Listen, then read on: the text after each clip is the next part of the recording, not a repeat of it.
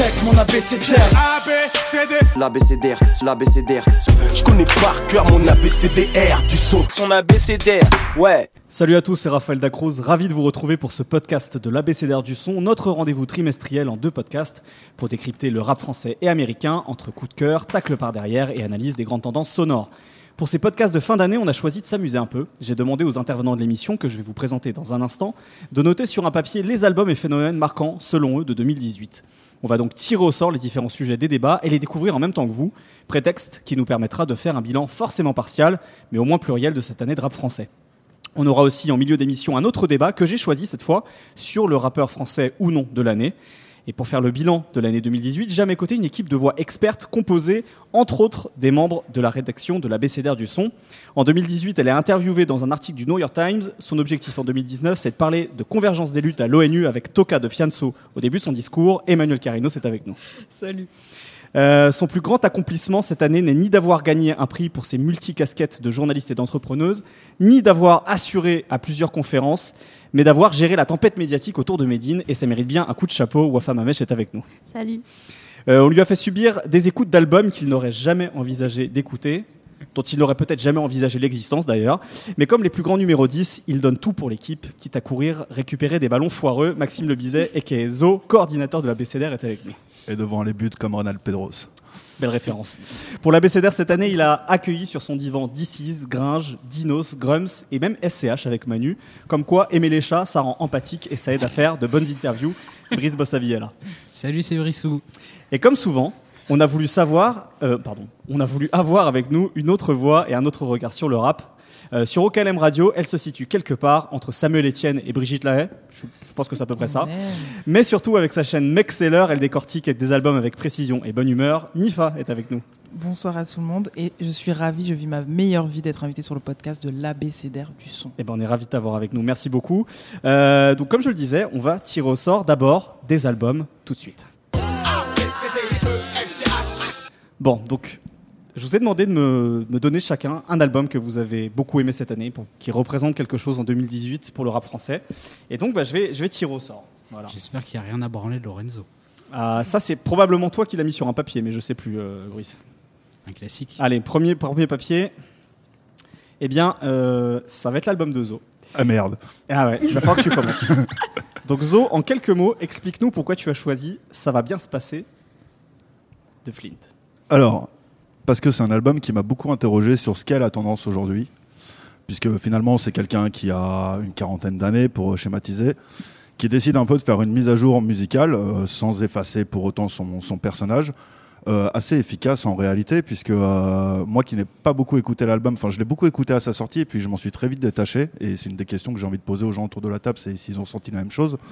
Mais tout de suite, les titres m'ont marqué, j'ai réussi à me souvenir de quoi il parlait, des phases, etc.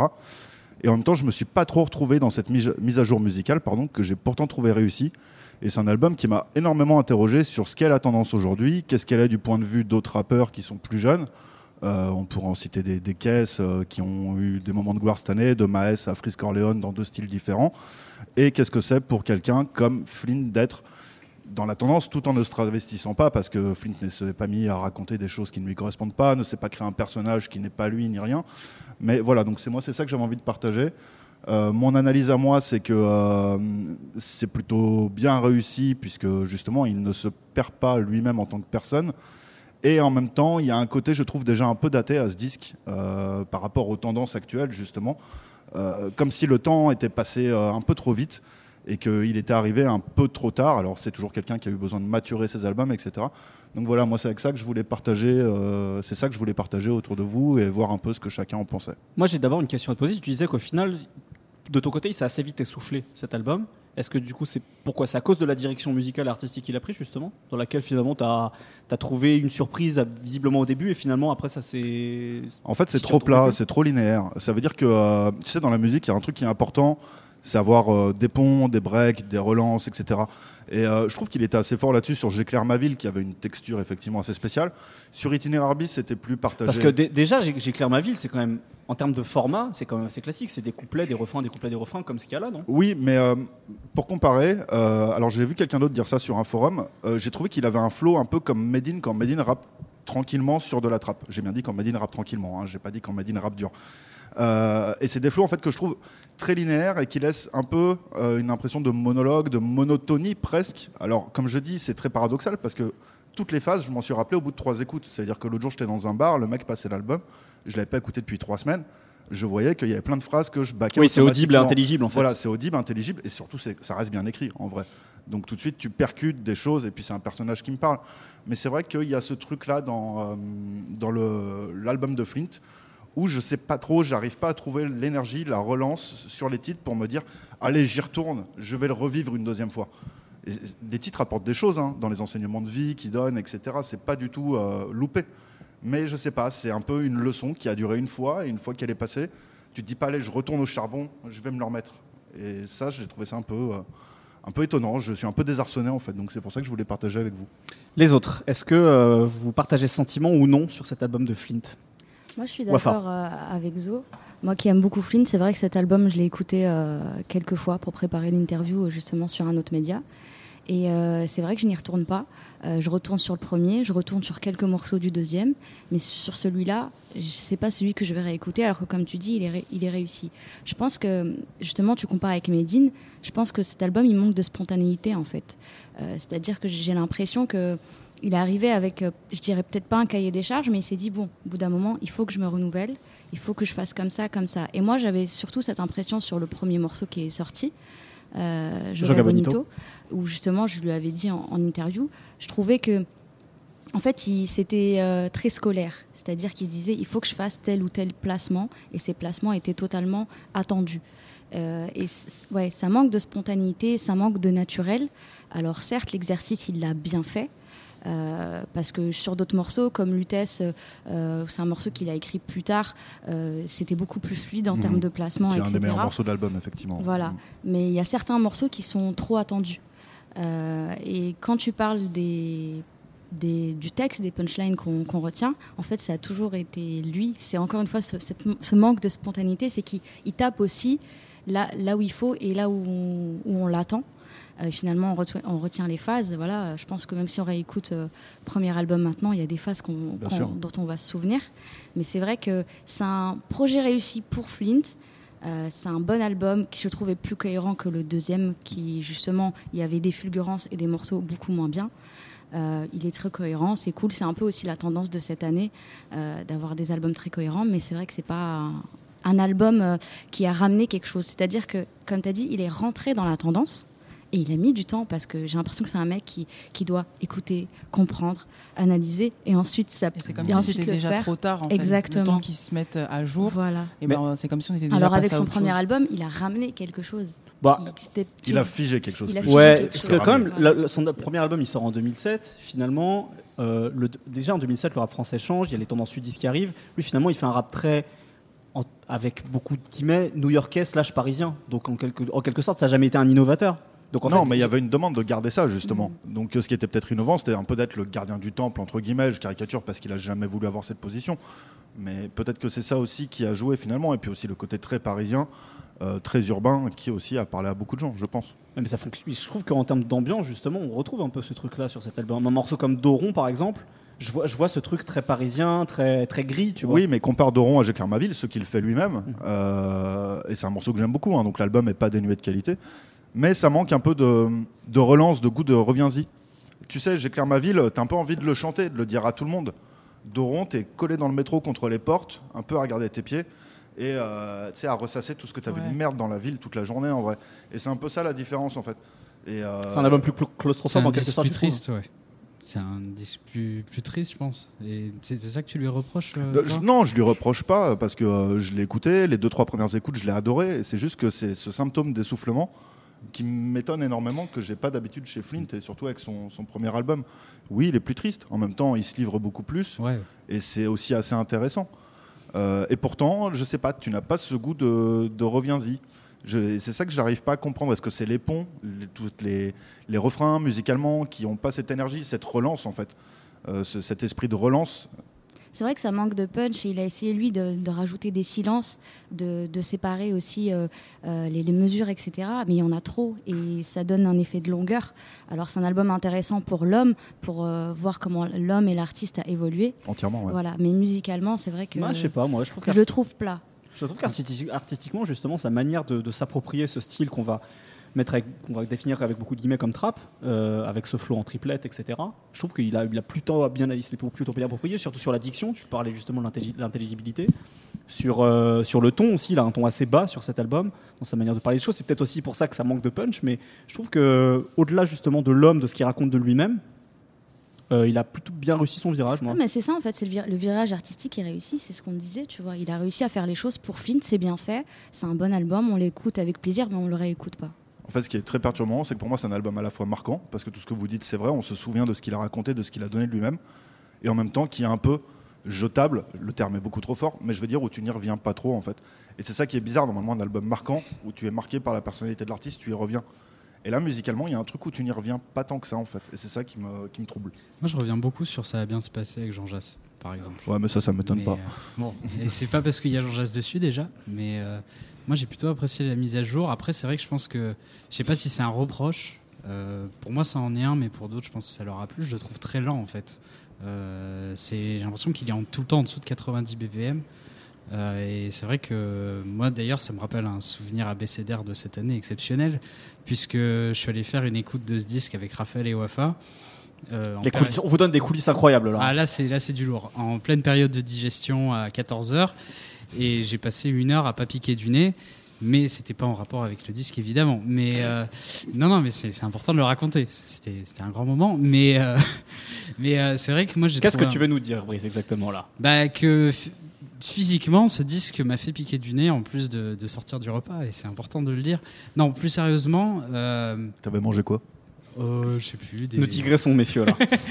Non, mais c'est juste que ça manque de peut-être de variété en fait. Peut-être. Je pense que c'est ça moi qui m'a fait euh, qui fait que je reviens sur un ou deux morceaux. Euh, Joga Bonito et euh, ça va bien se passer notamment, mais que sur euh, une écoute de 40 ou 45 minutes, euh, ça manque de, de relief, de c'est toujours un peu sur le même euh, sur le même le même rythme, le même. Je comprends en termes de tonalité, mais je sais pas, moi d'avoir Mais ceci dit, la mise à jour, moi je trouve ça bah, d'avoir quelqu'un qui est capable de faire cette mise à jour là et en plus d'apporter ce rap complètement. à thème, tu vois, à chaque fois vraiment une thématique sur chaque morceau, sur sa relation, euh, sur sa relation euh, de couple, sur euh, ses enfants, sur etc. En fait, je trouve ça plutôt intéressant d'avoir pris ce motif musical qui s'y prête pas forcément parce que les gens osent pas aller sur ce truc-là, vu que c'est très jeune en général. Ce type, ce, ce genre musical, peut-être à part quelqu'un comme Medine, ça reste immature avec beaucoup de guillemets, Euh, ou alors très euh, avec des poses de, de crapules, de gangsters, etc. Donc je sais pas, moi je. Mais après, après, je comprends effectivement le truc un peu tunnel de l'album. Je peux comprendre. Euh, Moi, en fait, Vas-y, vas-y, je Manu. trouve que la, la- le, contrairement à Medine, où le fait de passer par entre guillemets la trappe, on va dire, euh, le force à synthétiser son écriture à un moment où il, avait trop le défaut de développer euh, pendant super longtemps, etc. Chez Flynn, ça apporte rien de vraiment neuf en termes de l'écriture. Il, il se met à faire des chiasmes là aussi, un peu comme Medine d'ailleurs, mais avec moins le avec moins de sens en fait et c'est pas là où il est forcément bon et j'ai l'impression qu'en fait il rappe comme sur du boom bap mais sur des sur des, des instrus qui le sont pas. Et euh, d'ailleurs c'est un truc je sais pas enfin j'en ai parlé à un ami rappeur et tout et j'avais tout le temps l'impression qu'il arrivait un tout petit peu avant le beat en fait. Et que du coup ça donnait une impression de gars un peu posé un peu sûr qui va très bien avec sa posture de daron de mec un peu plus mature et tout. Donc c'était pas mal en fait c'était pas mal bien vu et ça on le voit la différence dans le feat avec Jean Jass que je trouve pas terrible, mais on voit clairement la différence en fait par contre euh, dans la, la manière de poser, etc. Donc Mm. c'est c'est plutôt pas mal et tout. Après, vous dites quand même pas trop de profondeur, pas trop de variété. Non, quand même. euh, Enfin, moi, j'adore chanson, chanson pour ton ça. fils. Non, non, Non. j'ai pas dit ça non plus. hein. Ouais, bon, d'accord. Non, On je est parlais d'accord. de, de variété dans les genre euh, Dans dans, le les rythme. rythmes, dans les, les- les Mmh. mélodies, Ouais, dans. après, euh, J'ai l'impression que c'est c'est un peu sou- un peu souvent le même morceau, tu vois, un truc très lent, introspectif. Après, ouais, pour moi, Vegas et Chanson pour ton fils, elles ont rien à voir, par exemple. Oui. Enfin, c'est un peu. Et ouais, non, Chanson pour ton fils que j'aime beaucoup et tout, je trouve euh, vraiment, il condense plein de choses et tout. Après, c'est très proche de la chanson française que j'aime bien, euh, etc. Là où je le trouve, par contre, beaucoup moins bon, mais ça, c'est pas du tout en termes musical, c'est plus en termes de thème. C'est quand il parle justement de la relation avec sa meuf, je trouve que c'est caricatural, stéréotypique. je sais pas, là, je l'avais noté tellement ça m'a énervé parce que c'est Flynn, c'est quelqu'un que j'aime bien, donc forcément j'en attends beaucoup. Elle veut faire construire une maison. J'aimais bien ma garçonnière. Je suis ténébreux et méfiant. Elle est généreuse et passionnelle. Enfin, c'est tellement. Enfin, archétype. Enfin, genre vraiment, c'est. J'attendais pas ça de lui en tout cas. Mais. mais si c'est vrai. Ouais, peut-être, peut-être que c'est comme ça qu'il le ressent, peut-être que ça parle à plein de gens et tout. Moi, en tout cas, c'est le genre de truc qui me rend ouf parce que. Donc t'aimes bien l'artiste, mais tu, ça se trouve, tu t'entendrais pas avec la personne, quoi. Euh, je, non, je sais pas. Après, voilà, genre. du PSG en plus. Ouais, c'est foutu possible. Hein. Mais euh, non, mais Doron et tout, par contre, ça, c'est des sons. Euh, vraiment, j'y reviens pour le coup. Doron et Chanson pour ton fils, c'est des sons auxquels euh, je reviens. Après, voilà, je trouve que ça a pas forcément de valeur ajoutée, le virage vers des réactualisations musicales. Mais je trouve ça bien qu'il ait fait. Très bien. Oh, c'est cool. On passe à notre album Allez, on y va. Je sais pas si ça s'entend dans le micro. Je, bouge les petits papiers. Faudrait surtout voir nos têtes, tout le monde est stressé là. Ah ouais, on dirait, que tu es une marionnette que tu vas faire parler. Ah, j'ai l'impression d'avoir un pouvoir incroyable sur vous. C'est les sujets du bac. Euh, bah, je suis désolé, c'est pas très, c'est pas très galant, mais on va passer aussi à un album qui a, sélectionné l'autre, euh, l'autre euh, homme autour de la table. L'album de Brice, et cet album, c'est Imani de Dinos. Est-ce que tu peux nous dire pourquoi, pour toi, c'est un album qui compte cette année? Euh, pourquoi c'est un album qui compte pour moi Parce que c'est un album qui m'a touché et euh, je suis un grand sensible, émotionnel, romantique. Euh, non, mais plus sérieusement, encore une fois, Dinos, écouté depuis, depuis ses. Peut-être pas ses débuts, mais depuis son premier EP qui s'appelait, je crois, Alchimiste, qui était un, un disque qui était cool, mais qui était très, bah, comme, comme il était jeune, il venait un peu de, Rap Contenders, qui était très scolaire. Et, euh, et, sur toute cette génération de rappeurs, euh, donc de l'entourage, etc., euh, je trouve que en fait, lui, il a pris vraiment son temps avec, avec Imani. Et, et, finalement, il a vraiment. Il est techniquement, c'est quelqu'un qui est très fort dans l'écriture. Il a, il a, il a des, un peu des fulgurances. et finalement, il n'a pas misé là-dessus. Et il en, il, en, parlait en interview, il a misé en fait sur, sur l'émotion, sur utiliser ses capacités techniques pour rendre quelque chose d'accessible aussi, euh, hyper qualitatif, hyper bien fait. Et je trouve que Imani, c'est un disque qui est assez euh, hyper travaillé, avec surtout une vraie couleur musicale. Euh, un truc un peu, un peu hivernal, où il revient sur vraiment des choses de sa vie, il est précis dans son écriture, il décrit le frigo qui était vide avec les pattes du reste de la veille, et au niveau des prods aussi, il est resté assez proche de certains producteurs qui ont bossé sur tout le disque, et je trouve que finalement, c'est bien qu'il ait pris son temps, euh, comme on en parlait sur, euh, sur le dernier podcast de l'ABCDR, euh, parce qu'il a, il a eu le temps aussi de, réfléchir à ce qu'il a vécu euh, ces trois dernières années. Et, hum, et c'est pas un disque avec de la technique pour la technique, c'est vraiment un disque qui est qui, pour moi est touchant en fait. Et je trouve que c'est quelque chose qui est un peu de moins en moins dans le rap français aujourd'hui où tout doit aller très vite, faut produire, faut streamer. Euh, là avec avec Imani, moi j'ai été, j'ai vraiment été touché et c'est le disque sur lequel je suis le plus revenu cette année, notamment parce que on a on a quelqu'un qui est fort techniquement, mais qui a vraiment une vision artistique en fait. Et, et ça c'est peut-être ce que ce qui a pour moi manqué dans le rap français cette année. Euh, c'est des artistes qui ont une vraie vision artistique, qui ont vraiment envie d'avoir une direction dans ce qu'ils font. Et je trouve que Imani, c'est le disque qui a le plus respecté ça, euh, chez les jeunes rappeurs en tout cas.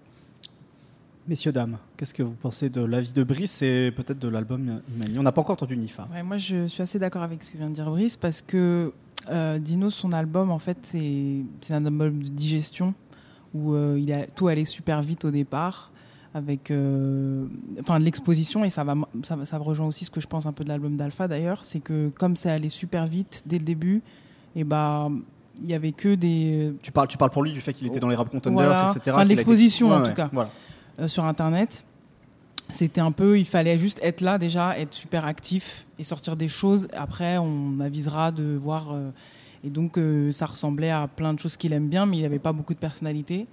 Et il s'est laissé le temps je pense déjà d'avoir du recul parce que pour moi, tout ces, euh, toute cette nébuleuse, un peu l'entourage et toute cette génération de 2010-2011, chacun a fait comme il a eu envie, mais lui, il a, il, a pris le temps de se poser et d'avoir le recul et le second degré et enfin plein de choses qui manquent à certains de ces, ces gens-là.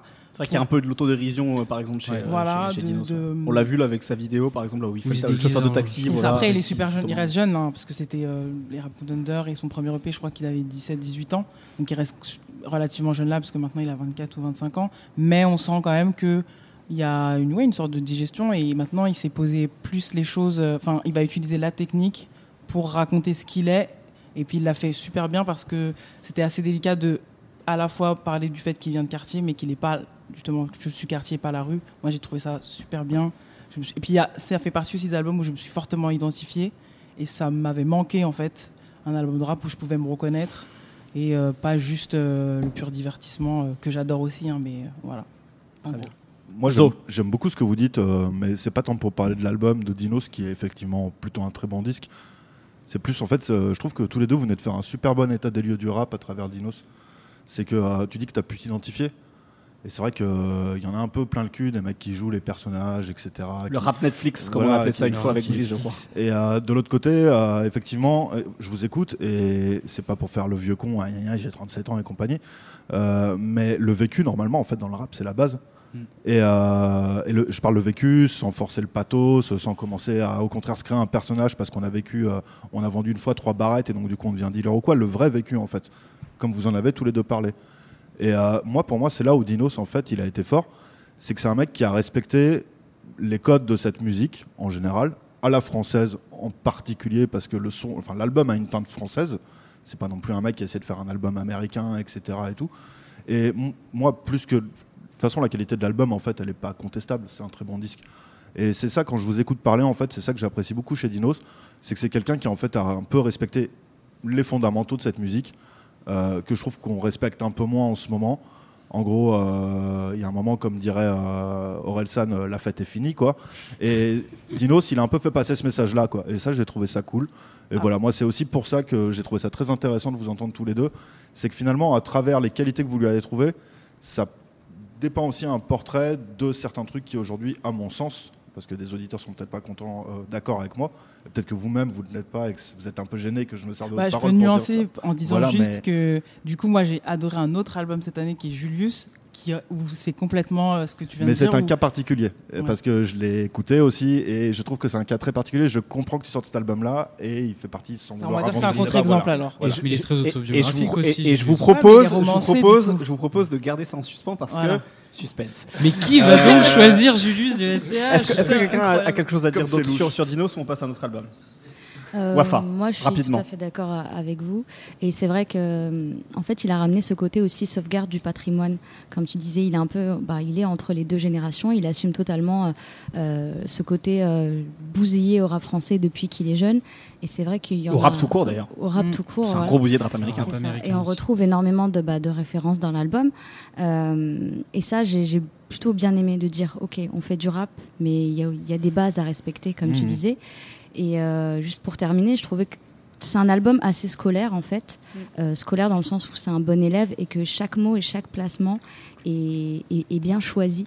Euh, et ça, je trouve ça vraiment juste. Et il y a très peu d'albums, même si on a beaucoup d'albums construits cette année, il y a toujours un morceau peut-être qui dénote, etc. Là, je trouve que même si les albums, les morceaux sont différents, il y a une belle cohérence. Et même la réédition, elle a quand même rajouté sept morceaux ils sont tous de qualité et c'est vraiment euh, assez, assez rare, je, trouve. Après, moi, je, j'attends l'album d'après et je me dis, mais qu'est-ce qu'il va faire? Parce que celui-là, il est tellement parfait, entre guillemets, que je me demande vraiment vers quelle direction il va aller. C'est vrai qu'il est tellement personnel, il raconte à peu près tellement de choses, alors qu'il y a eu des EP avant, mais tu disais finalement. Euh, euh, c'était peut-être d'une certaine manière un peu un peu impersonnel, c'est-à-dire qu'il était hyper jeune, donc il avait bah, pas. C'était des courbettes. Hein, voilà, c'est ça.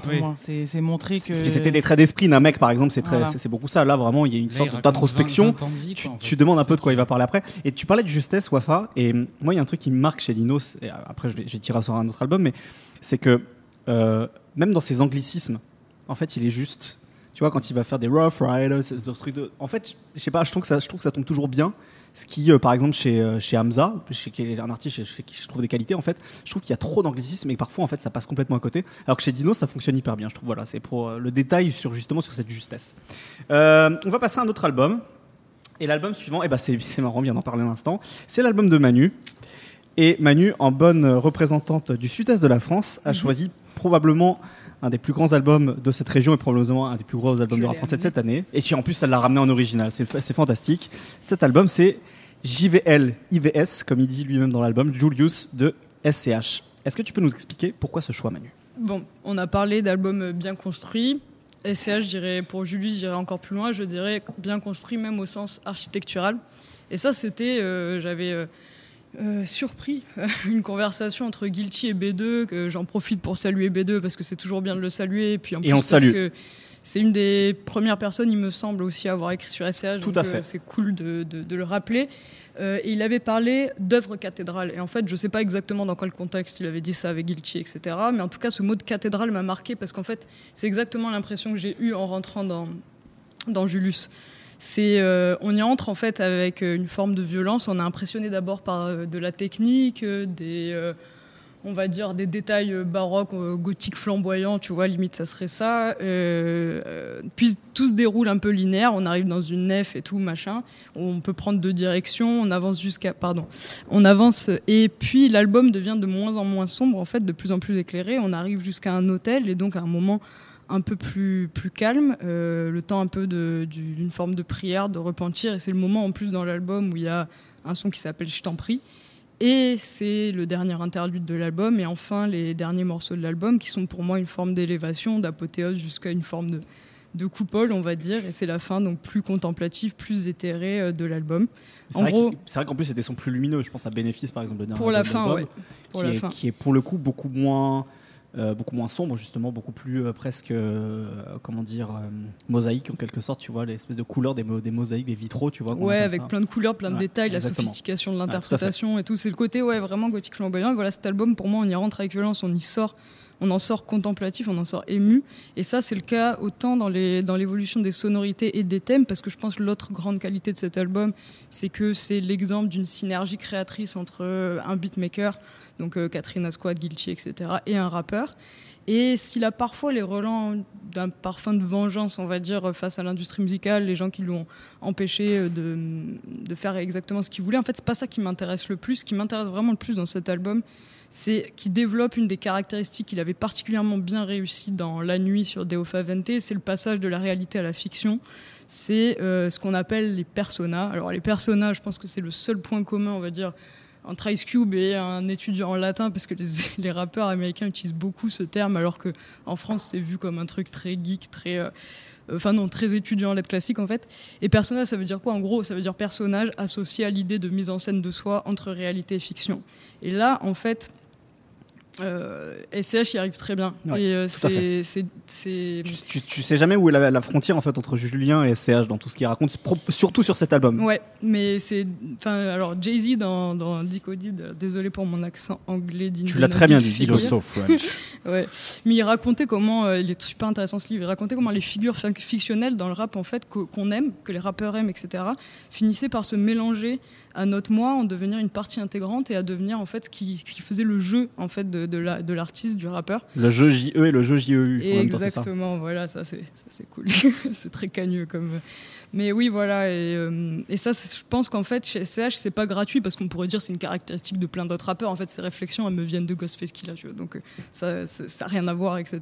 C'est pas le plus mauvais exemple. hein. Mais euh, en fait, c'est ce, ce qui réussit. Et pourquoi? Parce que ça, ça sert une visée précise euh, dans, dans son art, dans sa musique. C'est que par le détour pudique de la fiction, il finit par euh, délivrer une plus grande vérité, une plus grande authenticité. Et c'est franchement, c'est ça toute la force de sa musique. Et euh, je, je crois que j'en attends encore plus pour la suite, avec encore plus de cohérence. euh, voilà. Très bien. Les autres, qu'est-ce que vous avez pensé de ce disque J- Julius de SCH Bah, Nifa. Moi, moi, je, elle a, tout dit en fait, les- et très bien, donc ça va être compliqué de passer derrière. Mais moi, pour des raisons déjà, enfin, j'aime bien les albums euh, concept et j'ai- je trouve que en rap français, c'est jamais jusqu'au boutiste. Et là, euh, je trouve que Julius, ça va au bout, au bout, au bout. On fait l'univers, enfin, toute l'esthétique visuelle. Et, euh, c'est aussi pour ça que ça m'a plu. Parce que souvent, euh, enfin, j'ai pas d'exemple là comme ça, mais euh, on, nous, vend un, concept ou une idée ou une identité euh, de rappeur, de personnage que je peux accepter, même si euh, c'est pas le vrai gars, en vrai, il est pas vraiment comme ça, etc. C'est pas grave si c'est réussi en fait. Et là, c'est le cas. Du coup, euh, je m'en fiche un peu de savoir si Julien, Julius, euh, Otto, pas Otto. Mais euh, je trouve que c'est juste super bien fait et, et ça rappe. Mais c'est vrai qu'il fait de son moi, je trouve que ça, il fait de son moi une espèce, il fait de lui-même euh, son œuvre en fait. Et euh, c'est pour ça que la question de l'image est aussi importante chez lui.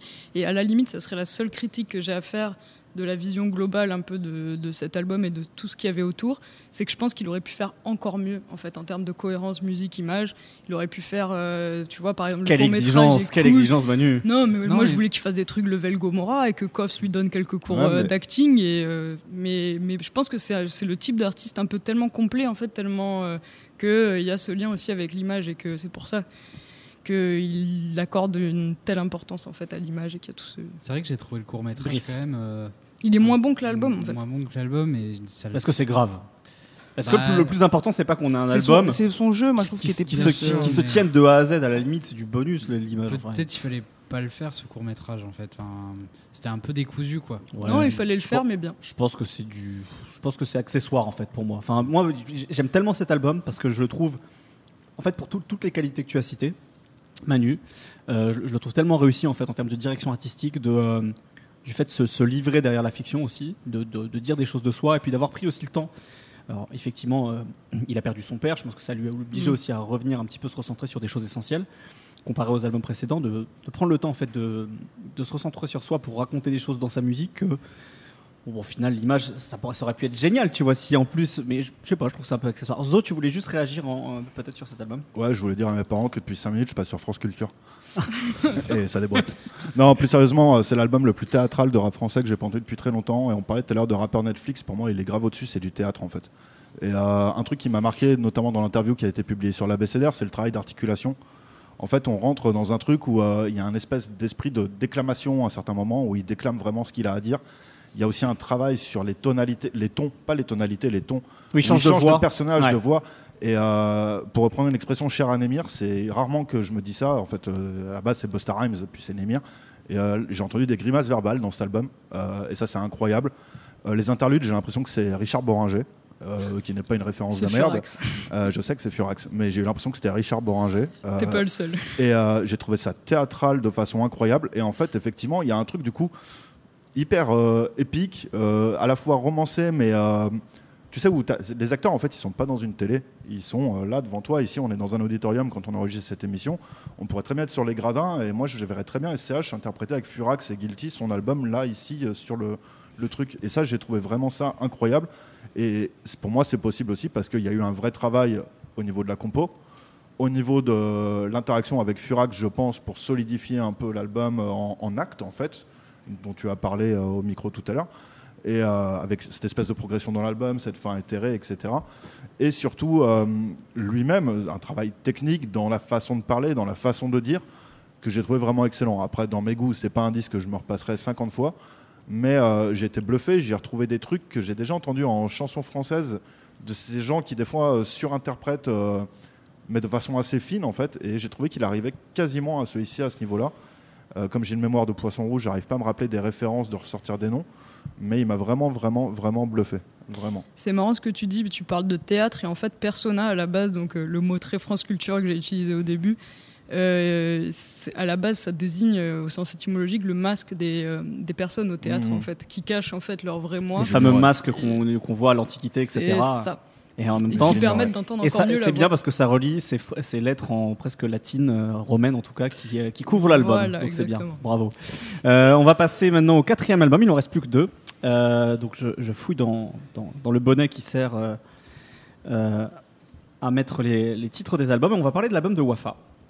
Et l'album de Wafa, c'est Les Étoiles de Gros Oui, mots. Bien sûr, putain, je me suis pris la tête toute la journée. Oui, alors parce que, que vous compreniez bien pourquoi il était en train de râler, Zo, c'est parce qu'en fait, depuis, depuis, depuis hier, J'ai écouté Metz, j'ai écouté Quel âge criminel, j'ai écouté. hier, il euh, réfléchit quels, quels tous. albums vont tomber. Et, Même Rov, j'ai commencé à l'écouter. pour vous dire. et donc, celui de Wafa, donc c'est Les Étoiles de Gros mots. Est-ce que tu peux nous expliquer ça. pourquoi cet album? Euh, alors j'ai choisi cet album parce que euh, même par rapport à vos choix aussi, c'est marrant. Je trouve qu'on est dans une année où il y a justement, on parlait de masque, où il y a beaucoup de rappeurs qui tombent le masque, justement, qui arrêtent d'être des rappeurs euh, Netflix pour montrer euh, vraiment la, la sincérité et la singularité. Et euh, pour même revenir aux sources aussi, ça me fait penser aussi à, à l'album de, de Youssoufa avec lequel j'ai aussi hésité. Polaroid Experience. Exactement. Mais euh, Gros mots, c'est vraiment l'album que j'écoute. Je crois que je peux écouter tous les jours cet album. Je l'avais déjà évoqué comme coup de cœur lors du dernier podcast. Et, et, voilà, donc je l'ai choisi. C'est peut-être pas un album pour le français, mais en tout cas pour moi, c'est un album qui m'a marqué, que je trouve un peu. Il est passé, il est passé à la trappe, je trouve. Euh, et c'est vrai que quand on pense à Gros c'était vraiment ce personnage euh, à la barbe très fournie, au regard sombre, qui avait des phases aussi un, peu limites, un peu euh, malaisantes, un peu, je dirais même mal, malfaisantes, comme lui, pour reprendre un, titre d'album. Bah, il y avait notamment ce morceau avec Némir sur, sur son deuxième EP, comment il s'appelait de Gros Mots. Il y avait le morceau. Il y avait Gimmick. Ouais, non, je pense au, au, morceau avec Némir, justement, qu'ils avaient clippé. Euh, pas des phases sur le terrorisme euh, Non, c'est pas malfaisant. c'est malfaisant, c'est ça. Ouais, c'est ça. Pardon, Du coup, j'imaginais un autre mot, c'est pour ça. ouais, ouais, effectivement, c'était complètement dark. En fait, c'est très dark. Ouais, c'est ça. Et du coup, il aimait d'ailleurs euh, énormément alimenter bah, toute cette fascination euh, autour du, du satanisme. Bah, justement, tu parles de, du deuxième EP, Dièse de gros mots. Voilà, il y avait des des, des, étoiles, des trucs. Son premier EP s'appelle quand même Fils de pute, donc euh, ça vous situe à peu près le personnage. Ça arrive à des gens très bien. Hein. Et euh, sur ce troisième projet, justement, donc qui, qui, enfin c'est le premier album finalement. Euh, il a délaissé un peu bah, tout ce côté obscur. bon, c'est pour s'ouvrir. c'est pas encore de la zumba, je vous rassure, mais c'est pas c'est plus obscur, mais ça reste quand même dans la pénombre. Je sais pas si c'est assez assez clair. Et euh, justement, je trouve qu'il a laissé tomber le masque, mais je dirais même l'impression qu'il a été exorcisé. Enfin, c'est trop bizarre avec ce côté satanisme oh parce que j'arrive à hum, toujours pour rester dans cette thématique, pour moi, c'est comme si on lui avait retiré un démon en fait, parce que c'est la même personne et c'est pas le même artiste ou inversement, ça peut être le même artiste sans être la même personne. Et je me pose la question et j'arrive toujours pas à trouver de réponse et c'est ce que j'adore en fait dans dans ce projet. Et euh, d'ailleurs dans une interview de une interview qu'il avait donnée à B2 qu'on salue euh, encore une fois, il disait une fois qu'on est bien possédé, bien angoissé, on commence à faire du son pour déverser. il parlait de, ça et c'était sa manière de travailler avec euh, Enzu. Et là, justement, je trouve qu'il a laissé ce côté possédé qu'il avait sur le deuxième projet pour euh, laisser ce côté angoissé. Ça, c'est ce qu'on c'est ce qu'on retrouve énormément sur cet album. Finalement, il y a le démon qui part, et il y a l'homme fragile qu'on retrouve sur ce dernier projet. Du coup, on retrouve un mec euh, bah, qui accepte justement sa fragilité, euh, ses failles, qui admet avoir fait des erreurs. Il parle de la peur de l'échec, de vouloir être un bon père, un bon fils et un bon mari. C'est peut-être ça aussi qui a changé aussi, mm. c'est qu'il est devenu père entre temps. Ça se trouve, ça peut-être. Euh, oui, ah, sûrement, c'est clair que, ça, a dû changer.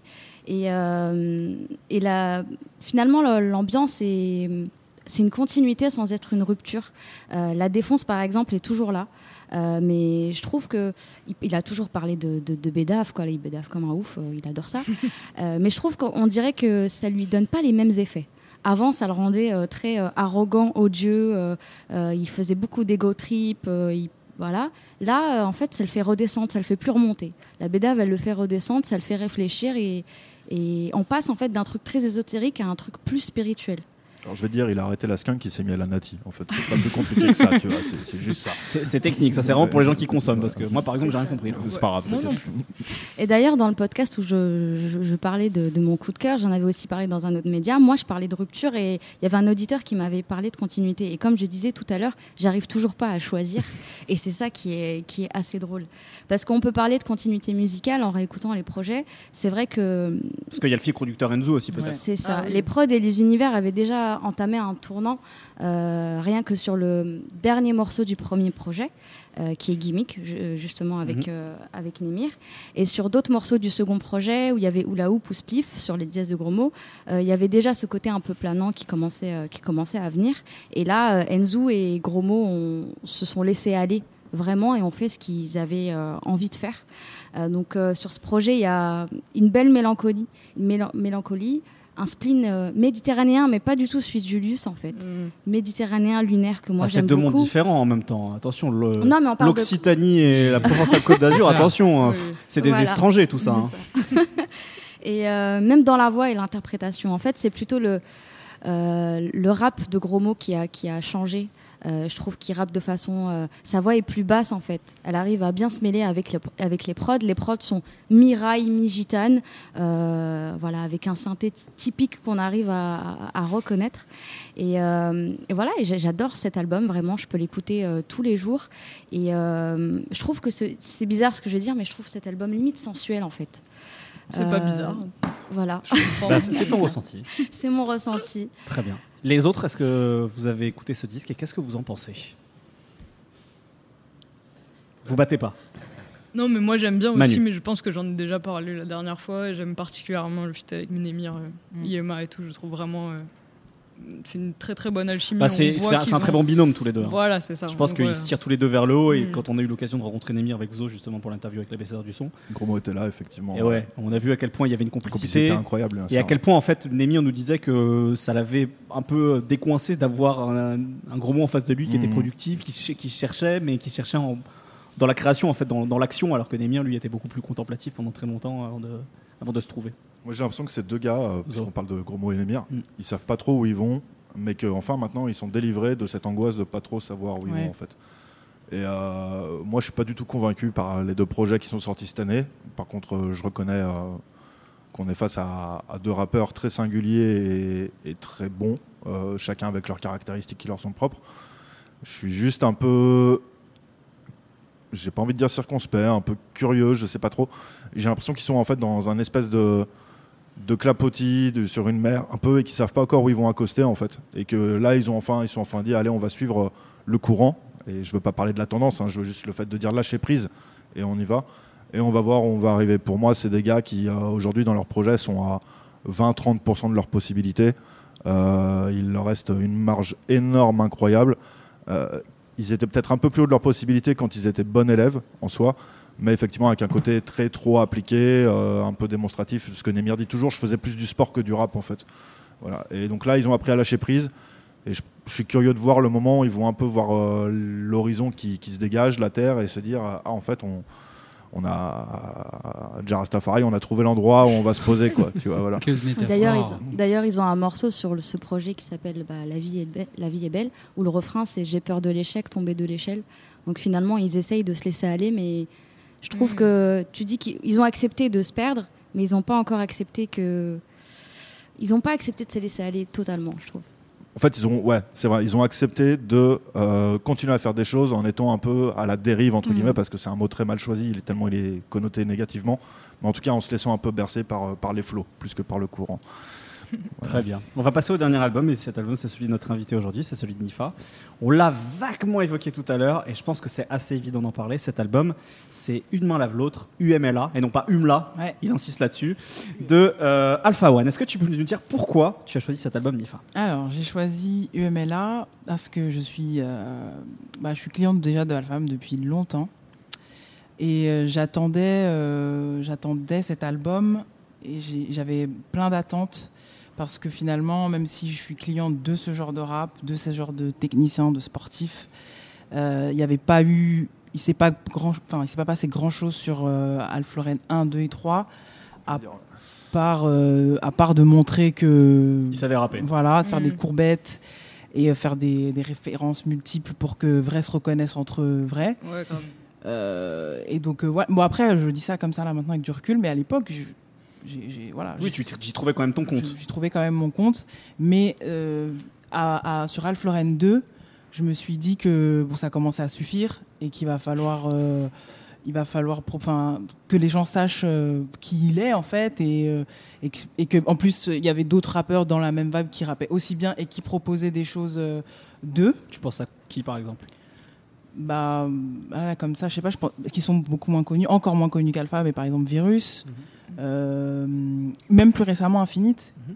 qui peut-être a, a, a- a- en fait, a observé les autres et s'est rendu compte que c'est peut-être ça qu'il fallait prendre pris- le prix. Il a pris Plus plus, rapidement, plus son voilà. temps, Infinite, effectivement, avant de sortir un, C'est ça. un vrai projet avec euh, Nick Samer le maire. Ça. Après, où j'ai moins aimé sur Feu, mais un petit peu plus sur Cyborg et encore parce que c'était assez trop dense pour moi. Ouais, c'est encore une autre école de et rap. c'est une autre école, Feu, mais bon après ça, ils ont Alors débuté ensemble, Infinite donc et Alpha One, on peut plus les je rapprocher. compare avec les gens avec qui il a démarré, mais en tout cas, euh, euh, il manquait, on savait pas qui il était, à part un, un rimeur euh, fan de Danny Dan et de Salif. Mm. Et euh, là, ce qui est intéressant sur cet album, c'est que même si c'est, euh, on peut hum, comparer à d'autres projets aussi de ses de ses de ses compères, on peut trouver qu'il n'est pas encore assez introspectif. Et pourtant, moi, dès le début, déjà, j'ai compris qu'il s'était- passé quelque chose parce que dans, ben, dans le premier extrait qui, est- qui a été droppé, c'est Ça va ensemble. Il dit Alpha, euh, le, Alpha, le zombie est dead. Et donc là, moi je comprends parce que je connais bien le style, je connais bien le garçon aussi. Quand il dit Alpha, le zombie est dead, c'est déjà que la fumette c'est fini Mhm. et que là ça va rapper en racontant quelque chose et que comme du coup il fume plus, il va, il va se laisser aller en fait. Parce que finalement la fumette ça maîtrisait le délire de chill, machin, un truc.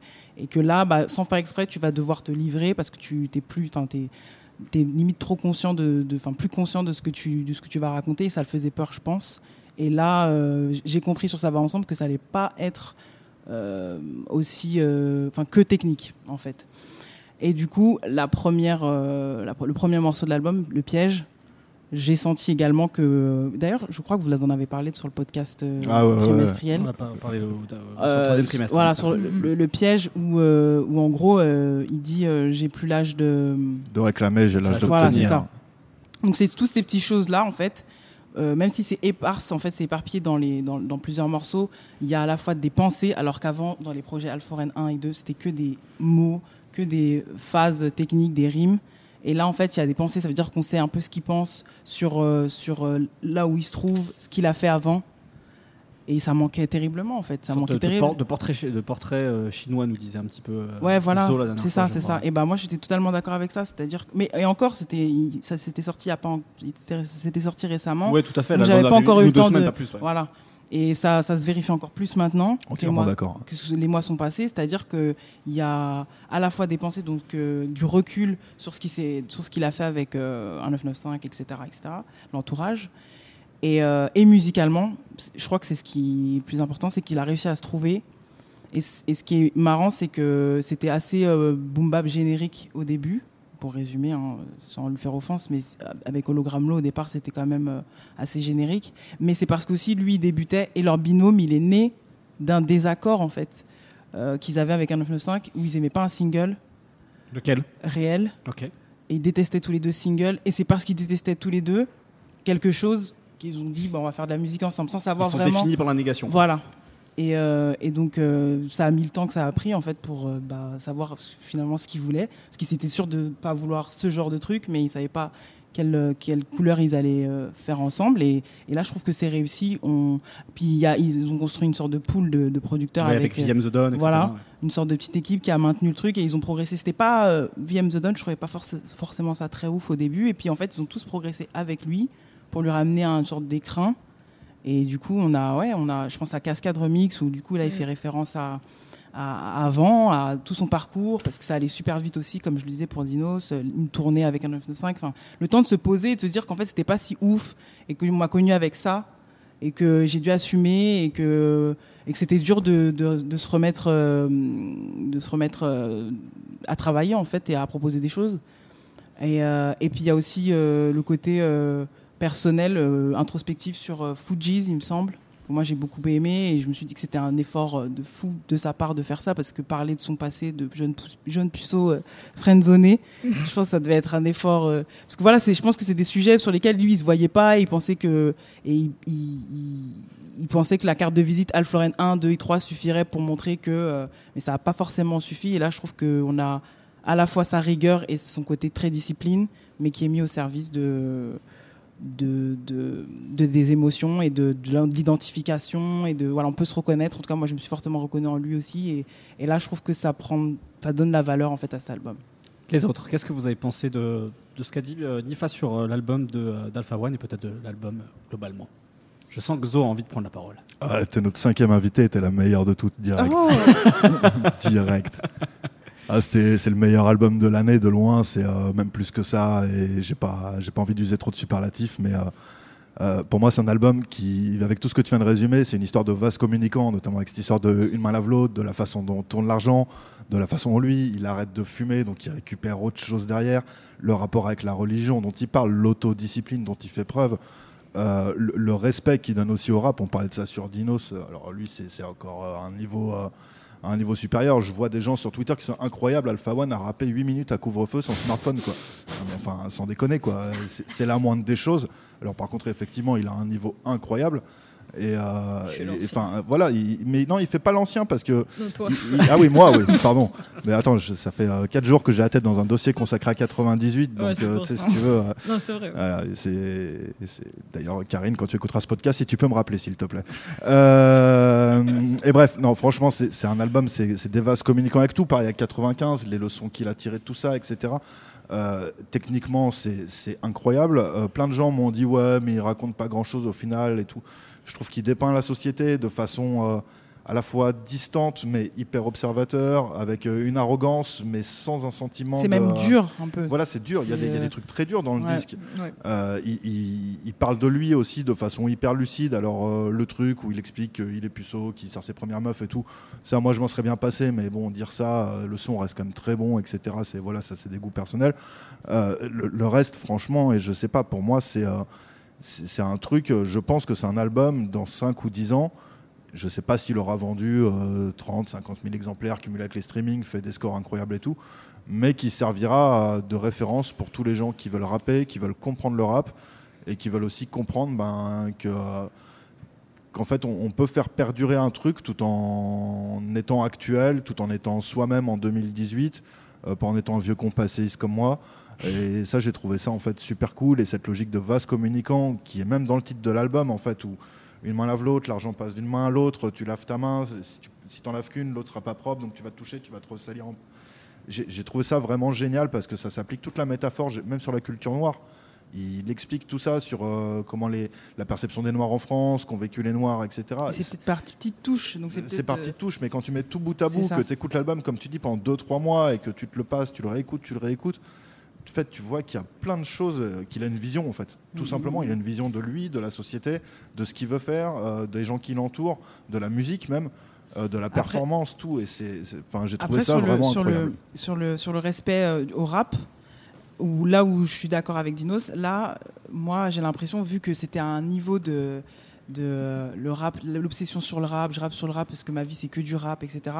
Et bah là, on l'a moins. Moi, j'ai vraiment l'impression qu'il a désacralisé le rap et que avant c'était euh, il faut que je, je, je fasse du rap et je vais gagner ma vie avec ça et c'était des rêves assez primaires de je vais faire de l'argent et puis j'aurai plein de meufs et là maintenant c'est euh, bah, le rap ça fait partie des trucs que je fais En fait, il l'a rendu soluble au lieu de le mettre comme un saint graal. Ouais. Euh, voilà, et c'est ça qui est vraiment génial, justement, c'est qu'il l'a rendu complètement soluble. C'est encore cette histoire de vase communicant.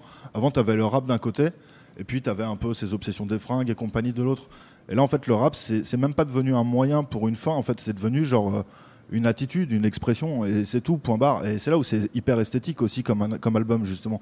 C'est que le rap, en fait, est devenu un moyen, non pas pour satisfaire une fin, mais juste d'expression, de façon d'occuper l'espace, euh, musicalement, dans l'attitude, tout. Et moi, c'est ça que j'ai adoré, et je suis assez d'accord avec toi. Avant, il avait ce côté très maladroit de dire on met le rap en avant, euh, enfin, je suis le rappeur, Oui, etc. quoi. Et là, en fait, il s'affranchit de tout ça, et j'ai trouvé ça vraiment excellent, parce qu'en plus, il a un niveau, mais. euh, mais enfin, je, je sais pas, je vois tout le monde me regarde avec des grands yeux. Non, pas du tout. je- soit je suis trop enthousiaste, soit Alpha One n'est pas si bon que ça, et je suis désolé de m'emballer, si, mais. si. Non, je pense que tout, le Voilà. monde, tout le monde sera d'accord là-dessus. Oui, oui. Euh, bah écoutez, on a, on a fait le tour sur les albums. Et tout de suite, je vous propose qu'on ait un débat sur peut-être qui est le rappeur de l'année. Je vais vous faire une proposition. Check, check, mon ABCDR. Bon, on les a cités, il y a eu beaucoup de personnalités fortes cette année encore en rap français, mais s'il devait en rester qu'un cette année, c'est peut-être celui que je vais vous présenter. Je vais vous faire une sorte de portrait chinois, moi aussi. Un rappeur qui a sorti l'an dernier un album plébiscité par la critique, mais aussi par le public, puisque son troisième album a été certifié disque de diamant en juin dernier. Un album qui lui a permis de se produire en concert 65 fois, ouais, j'ai compté, euh, en France et en Europe, seul ou en festival, et surtout de remplir quatre fois cette année l'accord Hotel Arena. Paris-Bercy, quoi, en fait. Ça ne l'a pas empêché de continuer à enregistrer de la musique et de sortir en novembre dernier un épilogue à son album avec 11 titres inédits ou remix de son album La fête est finie. Cet artiste, du coup, vous avez deviné, c'est Orelsan. Alors, est-ce que c'est le rappeur de l'année 2018 Est-ce que sa rage de perdre est-elle devenue une rage de vaincre? Je laisse euh, la question en suspens. Qu'est-ce que vous pensez de mon affirmation? Est-ce que d'après vous, c'est peut-être le rappeur de l'année Non. 2018 Manu. Non, clairement, le rappeur de 2018, comme de 2017, peut-être d'ailleurs aussi, c'est Sofiane. En fait, là, moi, j'ai un peu l'impression que l'ABCDR devient succursale des Inrock, alors qu'à l'époque, ils avaient validé, euh, dix ans avant les Inrock Booba, aujourd'hui, on valide Orelsan six mois après les Inrocks. Non, je rigole, mais en fait, je parlais de ça par rapport à la lune des Inrocks et tout. Et en fait, je trouve ça hyper prévisible en fait de, de mettre Orelsan en homme enfin, de Sofiane l'année. aussi, hein, Sofiane mais aussi, effectivement, mais si le reproche. que Sofiane en ce moment. quoi. Non, pas du tout, mais le, la différence, c'est la focale en fait. C'est que là, on s'exprime plutôt, je trouve, c'est un truc de média généraliste, alors qu'en fait, l'idée d'être un média spé, c'est justement de parler de ce que font les gens dans le rap. Et en fait, euh, en termes de dans le rap, sans parler de musique et tout, parce que Orelsan, voilà, d'un point de vue. euh, franchement, je vais pas mentir, d'un point de vue production, c'est impeccable, enfin, il n'y a pas, de- pas souci et tout. Après, euh, voilà, ça me parle pas et tout. Et en tout cas, euh, si la question c'est de dire homme du rap et pas album ou euh, musique, etc., euh, non, Sofiane a fait 15 fois plus de choses. Et notamment, moi, j'attends voilà, d'un médiaspect qui s'intéresse plutôt à, à ce que des gens font dans, dans le rap. Et euh, voilà, après, euh, si on, on peut parler, de, on peut parler de, de trucs musicaux et tout, euh, plus sur lui, de la manière en plus dont il est traité, où je trouve qu'il n'est pas. Enfin, en fait, il y a des trucs que je trouve où il est, il est très bon, très attachant, etc. Et d'autres où je me dis, en fait, il y a meilleur que lui. Il y a vraiment meilleur que lui, Qu'est-ce même qui te en gêne chez Orelsan 2018. Euh, en fait, ce qui me gêne, c'est que on va, on va. euh, bon, déjà, c'est sa voix, en fait, c'est tout simple. Mais c'est ça, ah non, mais c'est triste. c'est hyper important. Ça, c'est un truc. Je vais, voilà, je, c'est je- triste. je vais me permettre de rebondir sur ce que tu dis. Il y a plein de gens en fait qui, Bah oui. qui pensent pas à ça, mais le rap c'est de la musique, c'est du son, et la voix c'est hyper important. Ouais, si on aime Moi, par, voix. par exemple, Lil Wayne au début, je pouvais pas écouter. C'est Mhm. juste un, des plus grands rappeurs de tous les temps. Je pouvais pas écouter Lil Wayne. J'ai pris du Ou temps. à- Tu vois, par exemple. Mais je pense que voilà, c'est hyper important. Effectivement, c'est pas négligeable de se dire qu'en fait, on peut pas aimer un rappeur à cause de sa voix. Donc non, c'est important que tu le dises. Non, en fait, moi, ce que je disais juste, c'est que c'était pas l'homme de l'année 2018, en tout cas dans le rap, c'est tout. C'est ça. Après, si je me lance peut-être dans euh, ce que les gens soulignent chez lui, en fait, tout le côté misanthrope, à un moment, je lisais justement ces chers un rock qui disent capable, il est capable d'enchaîner des propos fatalistes et rimes salaces, observations cruellement vraies Mais et figures de style finement humoristique. Ouais, en fait, tu- ce tu- versant-là d'Orelsan, Tu, tu cites les, les, les, les bah parce qu'en fait, je me dis, j'essaye de comprendre ce qui plaît aux gens, tu vois. Qu'est-ce qui, qu'est-ce qui fait qu'on le met en une comme ça dès le début? Qu'est-ce qui fait qu'il est victoire de la musique, il est autant euh, en général, culturalisé et en fait, non, je trouve qu'il y a- Ouais, voilà. Mais après, il y a Leur 15 fois meilleur. Il y a 15 fois meilleur que lui en fait dans ce style-là en fait euh, de du, du petit euh, adolescent, sale gosse, euh, de du côté Tu penses à misanthropé qui et tu tout. dis ça? À Virus et à Fuzati. Même Fuzati, Oh tu vois, c'est non, quel- pas Fuzati, Fuzati, non. non. c'est quelqu'un que j'aime pas, vous le savez très bien, euh, pour, pour plein de raisons humainement, mais en tout cas, je trouve qu'il fait de la meilleure musique et surtout qu'il écrit mieux dans ce domaine-là. Là où Relsan est bon, c'est pas tellement dans ça. Moi, là où je le respecte, c'est déjà. Pourtant, il y a une vraie justesse dans sa manière d'écrire Orelsan. Ouais, mais dix fois moins, je trouve. euh, comment dire, ça me frappe beaucoup moins que des gars qui écrivent comme Virus ou comme, euh, Ah, mais comme vi- Fuzati, tu vois, sur les observations tous les cruellement vraies ou des les trucs comme ça. Je dis euh, juste qu'il y a meilleur dans ce domaine-là, en tout cas, l'écriture de la mise entreprise, l'écriture du sale gosse adolescent, il y a nettement meilleur. Là C'est où il plus est. ça, Orelsan, justement. Voilà, et ce que j'allais dire, c'est en qu'aujourd'hui. fait. Voilà, ce qu'il y a aujourd'hui, non, mais tu sais, c'est son délire, euh, c'est- mais c'est c'est d'avant, effectivement. Et là, aujourd'hui, et que je respecte un peu plus, et que, euh, où je le trouve beaucoup plus touchant. D'ailleurs, moi, j'avais commencé à à peu près arrêter de le détester au moment de son film. C'est en fait son extrême humilité, son côté, genre, j'essaye pas d'aller chercher plus loin euh, que ce que je sais bien faire, et sa cohérence aussi à, à ce que c'est d'être blanc avec tous les attributs un peu de la blanchité dans le rap, sa capacité à faire des featuring très élastiques. J'aime beaucoup celui avec Maître Gim, j'aime celui avec Stromae. Effectivement, le nouveau Orelsan, il est plus dans ça, mais le problème, c'est que je trouve qu'on. euh, C'est celui dont on parle aujourd'hui. Ouais, ouais, ouais, ouais, mais on... pas tout le monde déjà. Et, Nous, euh, autour de la table, là, voilà. Qu'on s'entende bien. Si, si je parle aujourd'hui de ma proposition de est-ce que c'est pas le rappeur de l'année, c'est justement pour ces nouveaux attributs dont on parle aujourd'hui. Est-ce qu'il a été capable d'amener avec cet album et en termes de, de- de renouveau artistique aussi Après, ouais, non. Enfin, voilà, après, je, je vous attends vraiment. Qu'est-ce qu'il a apporté en termes Ouais, de renouveau artistique Qu'est-ce qu'il a fait pour le rap Je parle de euh, lui-même. Et alors, pour le coup, si on doit parler de renouveau artistique, je pense que le fait d'aller sur des terrains qui vont par exemple beaucoup plus vers la musique anglaise. alors Ah oui, effecti- oui. Effectivement, il y a que Kra par exemple qui le fait, mais je pense qu'ils le font de manière tout à fait différente. mm, mm. Je pense qu'il y a quelque chose de beaucoup plus accessible. Il n'y a pas quelque chose d'élitiste en fait chez Orelsan. C'est ça, ouais, c'est ce que j'aime bien chez lui d'ailleurs. C'est pas élitiste, c'est pas élitiste, c'est- c'est plus entre guillemets populaire, mais c'est pas simplifié non plus. Et je pense que pour le, pour le coup, c'est hyper important et ça explique aussi pourquoi il est aussi. euh, Bah, non, Qui- moi je trouve que c'est un peu simplifié. Pas musicalement, mais en tout cas dans l'écriture. C'est juste ça que je. Ah, elle est encore Là plus, où, euh, on va- Ouais, mais plus qu'avant. faire, faire, faire simple, ça veut plus pas dire que c'est simplifié. Tu vois ce que je veux dire? Et C'est réécoute pas facile Perdu de faire d'avance, simple. euh, tu seras choqué en fait. euh, la différence de qualité entre Perdu d'avance, qui était son premier album, et ce qu'il propose aujourd'hui. Ah, En ouf. vrai, euh, il, se casse beaucoup plus la tête maintenant en 2017-2018 qu'il se l'a cassé en d'avance, je sais plus quelle année c'est, 2012, si Mhm. je dis pas de bêtises. Oui, de ouf. C'est ça, 2012. le Ouais, deuxième. voilà. C'est ce qui fait qu'il est supportable aujourd'hui et qu'il ne l'était pas du tout à l'époque. Mais euh, ça veut pas dire non plus que je vais en faire l'homme de l'année, quoi, clairement. Moi, je, je suis d'accord avec toi. Avant, j'avais énormément de mal. C'est pas quelqu'un que j'écoutais. Je suis pas rentrée dans les deux premiers albums parce que ça me parlait pas. Euh, de même que pour SCH, mais en- je compare pas du tout la- la- l'artistique. hein. Je parle de, de moi et mon ressenti. Euh, mais je trouve qu'on parle de lui en tant qu'homme de l'année déjà en termes de chiffres. euh, parce qu'on fiche quand même un instant T. Sofiane, pour moi, c'était l'homme de 2017. Certes, il est resté euh, à haut niveau avec tout ce qu'il a fait, que ce soit le théâtre, euh, le cercle, La le compilation. label, la compile, tout ce que Ouais, tu veux. 93 Mais pourquoi je exemple. dirais pas que c'est l'homme de l'année de 2018 Parce que ce travail a déjà été entamé euh, les années précédentes et il a vraiment explosé en 2017. Donc euh, c'est clair que ceux qui font pour le rap, clairement c'est Sofiane. Mais finalement, sinon on va dire c'est l'homme de l'année tous les ans si, si on, Bah oui. on s'arrête euh, à ça. Euh, Vu l'omniprésence. voilà, mais là on parle d'Orelsen parce que déjà il y, a y le chiffre, il y a les, les chiffres qui parlent. Parce que vraiment, un 4 accords Arena, retransmis à la télé, etc., euh, disque de platine en une semaine, c'est c'est des choses qu'on qu'on qu'on n'a encore jamais vues. Même à l'heure du Euh, coup, et c'est vrai que même à l'heure du stream, faire 10 de diamant par exemple, Sofiane montre qu'il n'a pas ce, ce succ- ce succès-là non plus. Pas en termes de nombre, mais moi, dans, en termes de problématiques propres à un monde du rap, parce que c'est ça qu'en fait je défends, ben, je trouve que Sofiane, c'est dix fois plus impressionnant de faire 93 ans, puis une, une compile comme ça. Qui est Que pas de non faire, plus un euh, disque incroyable au final. Non, si tu veux, c'est très hétérogène en fait. Je pense qu'il y a des titres très bons, d'autres moins bons, mais en fait, ce qui est très beau, c'est le geste et ce que ça représente dans le rap. C'est ça, moi, que je trouve ouf. Ouais, mais ça va faire de lui un, le- un des mecs les plus influents euh, du game. Mais l'homme de l'année, c'est pas, la- Mm. c'est pas tout à fait. Voilà, c'est le game, donc c'est euh, l'entre-soi des rappeurs, de, de, euh, de capacité à rassembler les gens, euh, à être partout, à à la fois être dans des médias généralistes pour raconter une sauce et raconter une autre sauce quand il est dans des médias Ouais, rap, il est très etc. fort pour et ça. tout.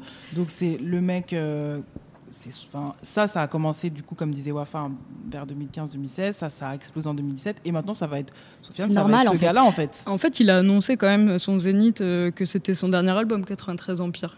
Peut-être. Ouais, mais Après, il a dit que c'était peut-être. Faut jamais Après, croire les, euh, rappeurs, les rappeurs quand ils disent que c'est mon dernier quelque chose. Je en pense, oui, il va rester sur le label, il va produire des gens, etc. Je pense que euh, même si on a aimé Affranchi, même si on a aimé euh, Bandit Saleté, on n'attend pas forcément un quatrième album solo Non, de, de Fianso, disons-le. On est plus là à dire qui va signer, qui va faire exploser. euh, Oui, oui, on attend voilà, il est vraiment très fort là-dedans. Il va mettre en place son, son plan, en fait. Voilà, c'est ça. Je pense que tout ça, il avait bien. Et je pense que la différence, c'est, la rareté. Orelsan, dernier album, ça fait six ans. Je pense que les, gens- aussi l'attendaient au tournant. Et euh, comme je disais que moi, j'aimais pas trop au début, c'est vrai que ça m'a. Moi, j'ai vraiment accroché sur ce dernier projet. Et euh, ouais, pour moi, c'est quand même l'homme de l'année parce que déjà réussir à moi, je dirais m'attirer et euh, j'ai réussi à comprendre le personnage grâce à ce troisième projet. Ça m'avait fait ça pareil pour euh, SCH et pour euh, Damso, mais c'était plutôt Ipséité. Et je trouve que ouais, il a réussi à évoluer avec son temps. Et euh, en vrai, ouais, pour moi, c'est. Je vois pas d'autres en fait. Il y a- il y, a lui. Booba, c'est un peu l'homme de tout. Enfin, c'est l'homme de l'année tout le temps aussi, un peu. Tu Sachant vois, ok, que, il a fait l'URNA, Voilà. mais À part ça, aujourd'hui, euh, cette année, il n'a pas fait grand-chose des featuring. Bon, c'est voilà. ça, ok, il a des singles qui sont toujours au top et tout. Mais en fait, je pense que l'omniprésence, elle, euh, elle casse un peu cette singularité. tu vois. Mhm. Mais en fait, ce qui est surtout Brice. important avec Orelsan, je pense, c'est que faut se rendre compte quand même qu'avec ce disque, il a réussi en fait à, à toucher encore plus des gens en dehors du rap. En fait, c'est devenu une figure populaire de la musique française, euh, ce qui me semble est jamais arrivé euh, presque à part Maître Gims euh, dans le rap français. Et en faisant du rap. Parce en faisant le du coup, rap, en restant intègre en fait. Pour, pour l'avoir vu, toi comme moi en concert, Aurel San, qui C'est- fait des morceaux comme C'est San le par meilleur exemple, rappeur sur scène en France actuellement. c'est- techniquement, c'est quand même chaud à faire Ouais. tout seul. Il n'a pas de backer, il, il prend, il prend son souffle, je ne sais pas de quelle manière, mais enfin, tu sens que le mec maîtrise son rap. Et d'ailleurs, sur les, sur, les, sur les 11 titres qu'il a sortis pour l'épilogue, là, où il se lâche beaucoup plus en termes de rap, ce qui fait quand même techniquement, c'est assez incroyable. Mais euh, enfin, ce, que, ce, que, ce qui est fou, c'est qu'il a quand même fait disque de, de diamant Mhm. avec, euh, un, avec un album où il y a Didier Rascal en featuring dessus en France. quoi. Et c'est c'est là où. Ouais, mais il y a Maître fort. Gims aussi. Oui, aussi, Ouais. bien sûr. Et il fait une réédition qui est attendue donc, euh, par tout le monde et il met euh, YBN Cordé C'est vrai. euh, sur son disque. Que personne ne connaît en que France. personne ne connaît Voilà. en France, plus euh, Sauf Koji- Nemo. Koji Radical, et- qu'on salue aussi. Mais euh, ce qui est assez fou, c'est que même dans les autres genres musicaux en France, maintenant, on s'inspire de La Fête est finie pour faire de la musique d'aujourd'hui. C'est-à-dire que dans les labels euh, en chanson française, tout le monde veut faire du, euh, du Orelsan en un peu plus chanté, moins rappé, mais c'est un disque qui a une vraie influence sur la musique française en général, et c'est pour ça que je pense que c'est vraiment l'homme de l'année parce que il a réussi à devenir quelque chose de une figure populaire musicale et qui est écouté par, euh, par tout le monde. Quoi. Enfin, ma, ma mère, elle m'engueulait quand j'allais interviewer Orelsan il y a 4 ans. Maintenant, elle est contente. Euh, Ah et ça, ouais. c'est un Non, super mais il y a un indicateur. retournement de veste médiatique hallucinant, oui, c'est vrai. C'est, Mais ça en c'est fait pas, pas un le- retournement de veste, c'est juste qu'il a grandi et maintenant ses textes sont plus. euh, Pas, pas de lui, de la part de l'extérieur. oui, dire. Oui, mais c'est aussi peut-être il y avait des choses qui étaient peut-être un peu problématiques dans les textes d'Orelsan avant, même si moi j'aimais bien et je peux le comprendre. Et aujourd'hui, il est c'est quelqu'un de plus mature il fait aussi une musique plus plus accessible, mais tout en restant intègre. Et c'est pour ça que je pense que pour moi c'est l'homme de l'année parce qu'il a réussi à sortir du rap et devenir euh, une, pop star euh, malgré lui. Bon, je crois, je crois que vous n'arriverez pas à convaincre Manu. Ce qui est quand même génial, c'est que, c'est que même Wafa, qui est algérien, n'a pas réussi à soutenir Sofiane, alors que Manu est peut-être beaucoup plus algérien que, que, que Wafa autour de la table. Euh, en tout cas, bon, incontestablement, Sofiane a marqué l'année, euh, Aurel San aussi. Euh, je vous propose qu'on termine euh, sur des. Alors, c'est des phénomènes, des, des tendances que vous avez. Euh, que vous m'avez notifié comme notables cette année. On va terminer ce podcast là-dessus. Je connais par cœur mon ABCDR du son. On va essayer de faire ça très vite parce qu'on a beaucoup parlé, évidemment, on a beaucoup échangé parce que les disques dont on a parlé sont passionnants. Et pareil, là, j'ai- mis ça dans un petit, un petit chapeau, donc je vais, je vais tirer au sort. Alors, le premier euh, phénomène, euh, ça va être Manu qui va nous en parler, c'est la vitalité du sud de Marseille. Est-ce que tu peux nous expliquer un petit peu, euh, assez rapidement, pourquoi, pour toi- pourquoi c'est notable pour, euh, pour toi cette année en 2018 Ouais, ce qui m'a marqué en 2018, c'est que plutôt de parler d'habitude des, des quartiers, des zones habituelles qu'on identifie euh, très rap marseillais, c'est-à-dire le centre-ville ou les quartiers nord, cette fois il y avait des quartiers Centre-ville, donc on comprenne bien, c'est genre Belzin, ce genre de choses. Ouais, Belzins, le panier. la plaine, le panier. Et les quartiers Opéra. nord C'est de l'opéra à la plaine. Quartier- si- pour voilà, les les quartiers nord, c'est. Quartier nord, c'est là d'où viennent par exemple les, les psychiatres. d'eau, psychiatre, c'est Calif Hardcore, c'est Black Marché, euh, c'est toute cette euh, tendance-là. Et aujourd'hui, en fait, euh, on arrive à une tendance qui est plutôt, euh, euh, enfin, qui, qui, qui met vachement en lumière plutôt les quartiers sud qui ont beaucoup moins été euh, mis en lumière. ces dernières années, alors effectivement le déclic c'est Joule il y a quelques années, c'est Ghetto Phénomène aussi dans une moindre mesure, mais là il y a quand même eu en 2018 euh, euh, trois albums assez importants qui, qui, qui viennent de- donc du quartier Herbel, euh, l'ancien quartier du groupe, enfin le quartier du groupe qui s'appelait euh, 1143, qui ont fait euh, et les trois ont fait leurs armes de près ou de loin euh, à Herbel, donc euh, enfin avec 1143, c'est euh, en février YL Confidence, Naps à l'instinct en mars, Ma- Naps c'est le plus vieux, hein, contrairement à ce qu'on pense, et Coffs récemment euh, V. Et il y a aussi, bah, bon, j'ai dit Saint-Jean-du-Désert avec Joule, Mehdi YZ. Enfin, en fait, il y en a vraiment plein qui viennent de cette, de cette scène du Sud, là où on l'identifie beaucoup moins au rap d'habitude. Alors après, quand je Géographiquement, ça correspond à quels arrondissements de Marseille? Euh, pff, Tu sais pas euh. En fait, euh, parce qu'en plus, il y en a où euh, c'est les mêmes arrondissements, mais c'est pas du tout les mêmes styles de quartier et tout. Et même si en fait on élargit, en fait, si on arrive, euh, on arrive même jusqu'à Aubagne. En fait, euh, Herbel, Aubagne, c'est 10 minutes de voiture. Donc Aubagne, c'est là d'où vient SCH, c'est ça C'est là d'où vient SCH. Donc du coup, ça rajoute SCH dans cette scène des quartiers sud. Et si même on continue après, on arrive à la Ciotat, c'est chez moi. Et euh, donc j'espère qu'il y aura des rappeurs. Non, il y a eu des, des clips en fait tournés chez moi. Du coup, je trouve ça intéressant. Et en fait, je dis scène non pas au sens de l'homogénéité musicale comme ça pourrait être aux États-Unis, mais scène au sens, euh, c'est en fait c'est une école. C'est plus une école. Et c'est quoi leur école à tous ces rappeurs-là? C'est une école de, l'énorme respect du rap comme, euh, comme discipline, comme truc où il faut énormément taffer, euh, énormément travailler. euh, et alors même que voilà, on a identifié ce son marseillais des quartiers sud à et que les puristes ont pu dire ah ouais non c'est pas du tout du rap et tout. Finalement, je pense que c'est peut-être ceux qui défendent plus le rap comme cet art d'aller, enfin de, on va dire les kickers et en même temps ils ont d'autres points communs, on va dire, cette école, c'est leur ouverture musicale qui est liée effectivement à l'histoire de l'immigration à Marseille. Ça va être le rail, la variété italienne populaire euh, et jusqu'au son, euh, on va dire, trap euh, très synthétique les plus, les plus contemporaines, les trucs très électro, BPM élevé à la Joule. Donc il y a ça, en fait, cette, cette ouverture musicale-là. Euh, et le lien avec euh, plutôt le 93, là où euh, les, enfin via Sofiane évidemment, là où les quartiers nord sont plutôt rattachés 94, c'est Sosomanes qui parle. Donc son premier son, c'est avec le dégât de la mafia Quinfri à 12 ans. donc Sosomanes quartier nord hein, du coup. Aujourd'hui Guiri Mafia qui est en fit, quartier nord aussi en fit Avec avec Rof. Dans en plus un son qui s'appelle 9 plus 4 égale 13. Donc bon, voilà. Et Herbel en fait c'est plutôt le 93 via Sofiane et donc c'est encore une fois on retrouve l'importance de Sofiane cette année, ces dernières années. Il est en fit avec YL, avec Naps, il a soutenu Koft plusieurs fois, etc. Et Naps est présent en fait sur le clip de Pilon jaune de Sifax euh, avec d'autres gens donc d'Affranchi Musique. Et la troisième caractéristique, c'est effectivement l'attachement à Marseille sans renier en fait leurs influences franciliennes. Mais voilà, il faut retenir juste l'idée que c'est pas tellement une scène au sens d'homogénéité musicale, mais au sens d'école. Il y a une vraiment. ébullition, quoi. Et une ébullition, et euh, vraiment ils viennent d'une école, c'est-à-dire ils ont tous rappé très jeunes, euh, ils prennent vraiment ça euh, au sérieux. C'est des gens qui ont beaucoup travaillé. Et je suis très contente qu'aujourd'hui ils soient un peu plus exposés, notamment au niveau national. Et ça a permis à d'autres, des anciens du 1143, du coup, de ce groupe d'Herbel, de recommencer en fait à rapper. Et là, j'ai appris que Sidou, il sortait un album, un EP de demain, qui est un ancien. Ça tire du un petit peu tout 1143. ça vers le haut, quoi. C'est ça. Oussa Gaza, pareil, il a sorti des freestyles il y a pas longtemps. Et donc voilà, c'est cool. Très bien. Euh, J'ai tiré au sort maintenant le choix de Wafa. Wafa, ce qui l'a marqué cette année, c'est la vitalité des concerts de rap. Est-ce que tu peux nous dire un peu plus en détail pourquoi ça t'a marqué?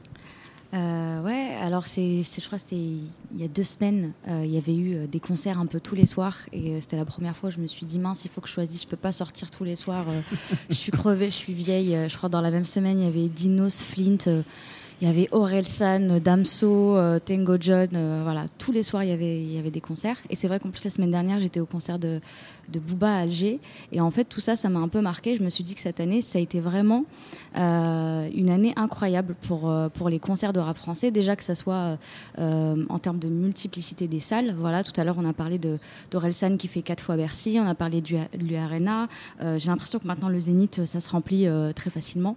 Bon bien sûr n'importe qui ne peut pas faire le Zénith mais il y a de plus en plus euh, de, de rappeurs qui en font et ça se remplit. euh, voilà, à chaque fois c'est rempli. Euh, Kerry James était rempli, Fianso aussi.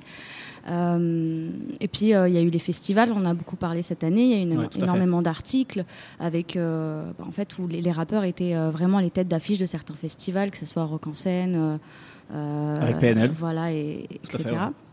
En fait, je trouve que c'est vraiment le début de quelque chose cette année d'une certaine bulle spéculative en fait autour des concerts et des signatures euh, dans des dans, bah, managers euh, avec des tours managers. C'est vrai qu'à je dirais que les années d'avant, c'était vraiment qui va signer le, le jeune rookie, etc., euh, dans un label.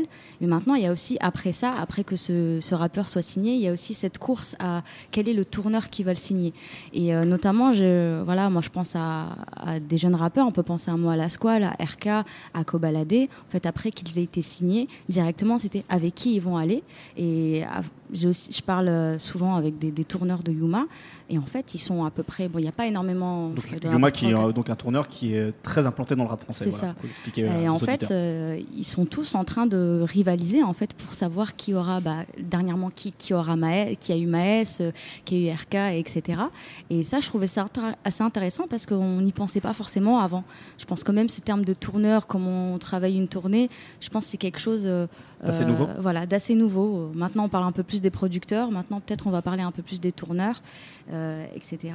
Puis surtout, je me suis posé la question de finalement, euh, ces gens-là misent un peu aveuglément parce que que ça soit moi à la Squale, par exemple, euh, c'est un mec qui avait qui avait jamais fait de scène avant. Ils l'ont signé pour un bon montant, je, pense, comme sa signature euh, en maison de disque. Et puis finalement, ils, ils investissent, mais ils savent pas ce que ça va donner derrière. Alors Moa, il a rempli les festivals. Je sais qu'il y a eu un travail scénique assez important justement avec Yuma derrière, et c'est peut-être ce qui a fait aussi pencher la balance. Moi, à la Squale, quand il a dû choisir son tourneur. Mais euh, RK, c'est pareil, ça remplit. Mais on se demande finalement, ces gens qui streament, est-ce que ce sont des gens qui vont euh, remplir des salles? Et moi, ça me fait cogiter parce que il y a des personnes, euh, bah, on parlait d'YL tout à l'heure, YL, ça remplit pas trop. C'est aussi pour ça que, que ces dates sont repoussées. Euh, je pense à Ornette Laprave qui a quelques semaines, son concert a été annulé par faute de remplissage. Dossé aussi a repoussé sa tournée. Dossé, A repoussé Ah, sa tournée voilà. l'année prochaine. donc c'est assez marrant. Après, bon, certains vont parler de d'achat de stream, etc. etc. J'irai pas jusque-là, mais finalement, on commence aussi à se poser la question de qui stream. Est-ce que, voilà, le, le jeune public, euh, quels sont les différents publics? Est-ce que les gens qui streament vont pouvoir aller acheter, euh, euh, etc. Et puis surtout, est-ce que tout le monde est fait pour faire de la scène? J'avais cette conversation, c'est marrant que tu parles de dossier. J'avais un collègue d'un autre média qui me disait Moi, j'adore dossier, mais j'irai pas le voir en concert. Mm. Et voilà, il y y a des- il y a des gens qui sont plus faits pour faire des albums, il y a des gens qui sont plus forts euh, euh, sur des concerts. On parlait d'Yuma, par exemple, le mec qui pète le score en ce moment chez Yuma, c'est Kiksa.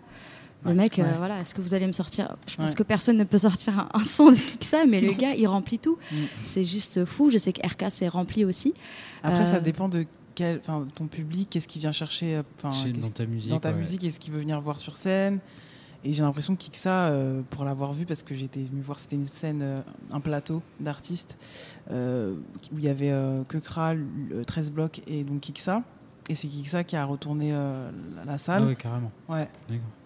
Et, euh, et en fait, ils étaient venus. euh, c'était, voilà, ils se débrouillent bien sur scène, ils bougent, ils remuent le truc, mais ils connaissent tout déjà par cœur. Et en fait, ils sont venus juste euh, faire une belle fête avec lui et, euh, et baquer en fait ses textes. Il y avait pas, enfin, je veux dire au niveau scénographie, soit il y avait rien de d'incroyable. Mais je pense que si ton public il vient juste te retrouver pour euh, pour euh, ouais, communier quoi, bah ça fait un bon concert pour ceux qui sont venus le voir. Mais euh, enfin voilà, ça peut varier en fait. C'est ça que je voulais dire au final.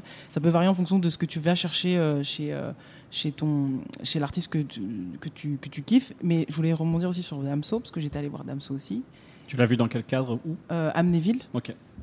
ouais, des villes bizarres, mais Au Galaxy d'Amnéville. Ouais. Et euh, alors, euh, j'ai regardé un petit peu les. les, les- J'ai pas vu à Bercy, je sais pas comment c'est passé. Je crois que c'était une immense fête, mais euh, je pense que c'était sensiblement la même chose, même si j'étais à Amnéville. Et j'étais déçu en fait, parce que j'ai beaucoup. Enfin, moi, j'aime beaucoup Damso, que j'écoute. Enfin, j'ai kiffé les- les- le dernier album, moins que que Batterie faible, moins qu'Ipséité, mais je suis toujours à propos. Et euh, ouais, c'était. Euh, j'étais contente de. Ouais, j'étais contente de réécouter les morceaux en live, mais après, voilà, il s'est pas passé euh, quelque chose. C'était de- un, un peu le bémol que je voulais juste faire par rapport à ça. Sur moi, c'est- après c'est personnel, mais sur les concerts que j'ai vus cette année, bah, j'ai- trouvé que par rapport à ce, ce développement des concerts, euh, les, les artistes suivent pas forcément le, au niveau des performances, ils suivent pas forcément le rythme. J'ai été pas mal déçu par des concerts de rap euh, cette année, enfin un peu, un peu toujours. Euh, je trouve que ça reste encore un peu, euh, un peu light, quoi, un peu soft, et notamment, euh, bah, j'ai été horrifié du concert de moi à la Squale au festival Will of Green, où là, c'était un, un- Ah ouais, sur une projet, première partie pas- de MJC euh, dans- devant euh, 20 000 personnes, quoi, et c'était vraiment, vraiment embêtant, quoi. Et je crois qu'il y a encore beaucoup de travail par rapport à ça, mais euh, j'ai l'impression aussi que de plus en plus les rappeurs quoi, prennent de plus, de plus en plus goût à plutôt faire des concerts que des showcases. J'ai l'impression que le, circuit des showcases commence à un peu plus baisser euh, dans, dans l'estime dans l'estime par rapport aux concerts. Enfin, on, on en voit de plus en plus qui font des concerts, qui font des tournées. Mais euh, je trouve que en termes de performance scénique, il y a encore du taf. C'est économique aussi, hein, pour gagner ta vie. Ouais, euh, les concerts, euh, c'est très important aujourd'hui dans le modèle Après, de un showcase, ça rapporte beaucoup ouais. d'argent aussi. Ouais, ça rapporte beaucoup d'argent, mais euh, c'est en gros, c'est plus des événements très ponctuels où on te donne un gros cachet pour venir faire un showcase, j'en sais rien, dans un grand magasin près de Paris Saint-Lazare de sport, par exemple. Euh, mais euh, alors qu'en enchaînant euh, 50 concerts dans l'année, en fait, l'année suivante, tu peux rien branler. Euh, t'es, euh, t'es, euh, comment dirais-je, t'es intermittent du spectacle. Après, il faut Ah oui. les enchaîner, les 50 concerts, tu vois. Voilà. Faire une Bien tournée. sûr, mais euh, c'est aussi l'intérêt. Des gens comme Flynn, par exemple, etc., ont compris cette économie-là. Euh, alors d'ailleurs, quand je dis rien branler, c'est pas du tout vrai parce que tu travailles aussi ta musique, tu répètes justement pour que ton concert soit carré. Parce qu'un concert, c'est du temps de répétition, de préparation, de scénographie, etc. Et je pense que c'est aussi ça qui intéresse les rappeurs, c'est que euh, si tu veux un peu avoir un confort pour continuer à travailler ta musique, finalement, c'est une loi, une chance qu'on a en France, c'est le statut d'intermittent qui permet aussi d'avoir ça. Et aujourd'hui, pour le rap, en tout cas, ça passe que par la scène, quoi. Je propose euh, qu'on passe à un autre sujet. Ezo, tu vas garder la parole puisque toi, un truc qui t'a inspiré, c'est l'album Ouais. qui est sorti il y a très peu, comme on a dit, Oui. et qui t'a interrogé sur la mélancolie dans le rap. Ouais, bah, en fait, il n'y a pas grand chose à dire parce que c'est du ATK pur jus, euh, vachement bien foutu, d'une d'une sincérité, d'une honnêteté incroyable. Et euh, c'est vrai que, en fait, il y a eu toute cette mode euh, de dire, ouais, le spleen de, PNL, le spleen de machin, le nouveau rap euh, Claude, du spleen et compagnie. Et eux, ils le font, en fait, euh, ils, vi- ils reviennent en fait à cette mélancolie un peu, un peu basique sur, sur des boucles de violon-piano, mais pas seulement. Il y a quand même quelques mises à jour artistiques plutôt bien foutues d'ailleurs, notamment un grand Ouais. merci à, à Test, qui est avec Noir Fluo et un des gars d'ATK qui a compris beaucoup de choses aussi dans l'évolution du rap français depuis, depuis très longtemps. Euh, et, voilà, et en fait, euh, j'ai trouvé à la fois dans cet album un peu les teintes qu'on peut retrouver aujourd'hui dans certains trucs de Claude Rap qui marchent depuis 3-4 ans, et en même temps un peu euh, tout un hommage à, ce qu'ils ont fait il y a 20 ans en fait, et qui a influencé plein de choses de ce qu'on appelle le rap indé, même si c'est très fourre-tout, mais, mais de boucles encore, violon-piano, un peu triste. de se passer le micro aussi en groupe à plusieurs, ce qu'on qu'on ne voit quasiment plus jamais aujourd'hui, à deux trois exceptions près, et encore qui commence à dater, puisque c'était un peu le délire de 95 par exemple. et tous les groupes Cool Connection, East Connection, etc. qui ont, qui ont tourné autour. Mais, mais voilà, et donc moi, c'est ça que j'ai bien aimé. C'est à la fois faire revivre un esprit un peu ancien, montrer qu'on peut être complètement sincère avec sa musique sans paraître ringard ni ridicule. Au contraire, euh, être des bonhommes, quoi. Il suffit d'entendre Fréco euh, raconter ce qu'il a traversé. C'est euh, c'est c'est Coluche. De toute façon, ce mec, pour moi, euh, voilà, j'espère que qu'il finira pas pareil, mais c'est vraiment Coluche pour moi. Et bref, voilà, c'est vraiment des gens, tu sens une proximité. On parlait justement des concerts, ils font deux dates complètes quasiment directes. Parce qu'effectivement, il y a cette proximité des gens d'il y a 20 ans, mais aussi un peu cette, ces gars qui reviennent et en fait on se dit bah en fait c'est toujours les mêmes et euh, quand ils sont tristes bah c'est pas pour euh, pas pour bluffer c'est pas fait pour euh, pleurer dans les chaumières j'ai juste c'est juste ça me parle et puis du coup je vais y aller je vais les suivre et en plus ils se passent le mic ils sont collectifs ils enchaînent c'est pas auto-centré problème de riche comme l'album qui porte le nom d'une grand-mère qui est sorti récemment qui quel disque, succès. mes amis, quel classique. Donc euh, voilà, c'est très très bien. Je pouvais pas m'empêcher, je suis désolé. Euh, moi, je suis encore plus enthousiaste que toi. Je pense vraiment en termes de retour euh, de, de, de, vieux, enfin on va dire d'anciens qui, qui, reviennent, c'est le meilleur de que j'ai vu depuis des années. J'ai vraiment adoré. Je trouve qu'ils ont réussi à faire un truc qui s'appelle un son intemporel. En fait, je trouve que ça ne vieillira jamais à TK.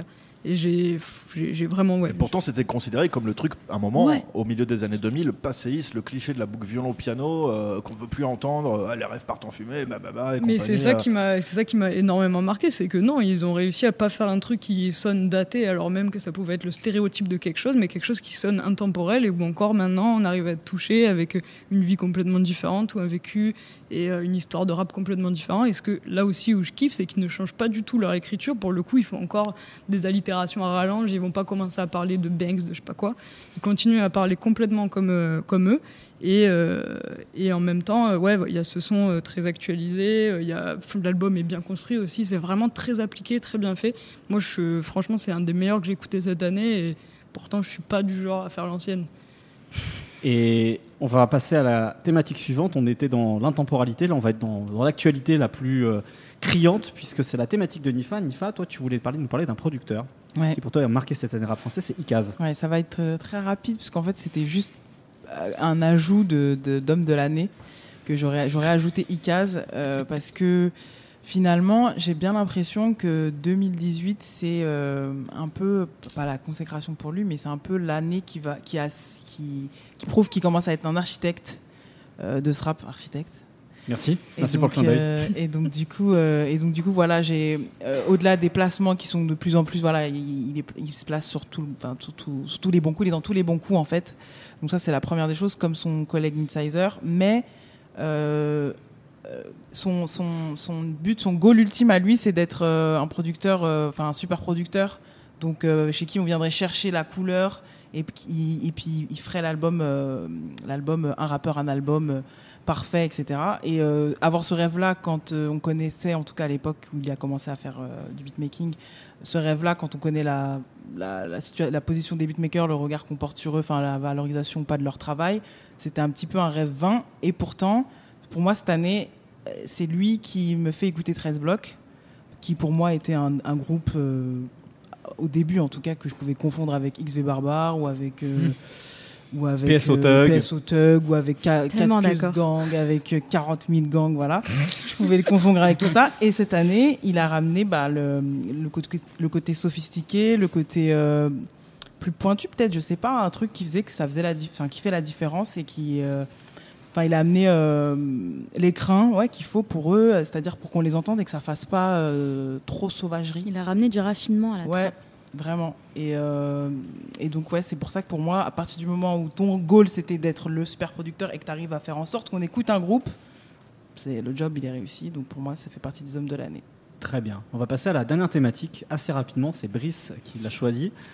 On a, on a parlé de beaucoup d'artistes, c'est vrai, mais on est dans une année où on a eu ni d'album de PNL, ni d'album de Necfeu, ni d'album de Booba. Est-ce que finalement les têtes d'affiche sont pas en train de changer dans le rap français? Est-ce que tu peux peut-être nous expliquer pourquoi euh, tu as choisi cette thématique J'ai choisi cette thématique parce que en cinéma, moi j'aime bien quand il y a des Marvel et cette année il y a eu Avengers et c'était cool, c'était un vrai blockbuster, tout le monde en parlait pendant un mois, euh, ça durait 2h45, des explosions dans tous les sens, j'étais content. Et j'aurais bien aimé avoir des Avengers dans le rap français cette année. Alors qu'on a, eu des, on a eu des albums d'auteurs finalement. C'est ça. Dinos, SCH, tout ça. Alpha, One, euh, aussi.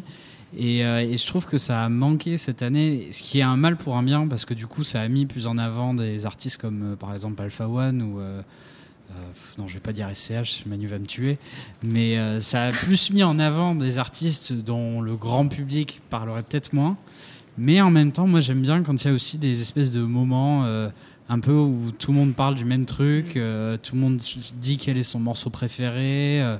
Genre, euh, ce qui a été le cas aux États-Unis, je trouve, euh, où euh, bah, on a eu un Drake, on a eu un Kanye West, on a eu un Travis Scott. Ah, Evidence. Ouais, bien sûr, évidemment.